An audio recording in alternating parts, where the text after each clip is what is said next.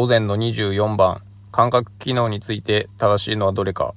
1、聴覚路は上側頭界に至る。2、視覚路は内側室状態を通る。3、深部角は脊髄視床路を乗降する。4、痛覚は脊髄内で工作を乗降する。5、味覚は副神経を経由して伝わる。まず1番は合ってそうな感じですね。2番の視覚路は外側出状態を通ります。えー、あと深部角は脊髄小脳路もしくは工作路を乗降します。えー、痛覚は側索を通ります。えー、味覚は副神経を通して、副神経はまずえー、運動しかないので違うかなと。なんで1番を選んで正解しています。ちなみに最初感覚路って呼んでしまって、えー、全部×になってちょっとおかしいなと思って、よく読んだら聴覚路と書いてありました。続いて25番、運動学習について正しいのはどれか。1、固有感覚情報は影響しない。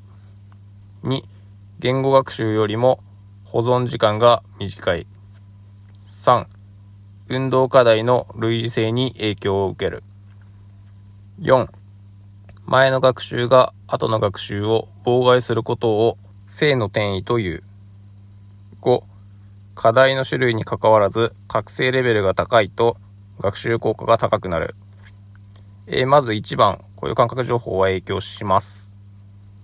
えー、言語学習よりも保存期間は長くなります。えー、3番は類似性に影響を受けそうな感じですよね。で、前の学習が、えー、後の学習を妨害することを負の転移というふうに言います。えー、覚醒レベルは高すぎてもパフォーマンスは低くなってしまいます。ちょうどいいのがいいとされています。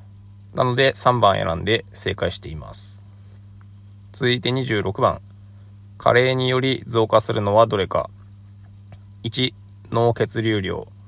2、肺残気量。3、基礎代謝量。4、消化液分泌量。5、メラトニンの夜間分泌量。まず脳の血流量は減りますね。で、肺の残気量は多くなるような記憶がありました。で、3番基礎代謝量は下がるし、消化液の分泌量も下がりそうな感じです。で、メラトニンも結構寝れなくなる人多いので下がるかなと思います。なので2番を選んで正解しています。今回は以上です。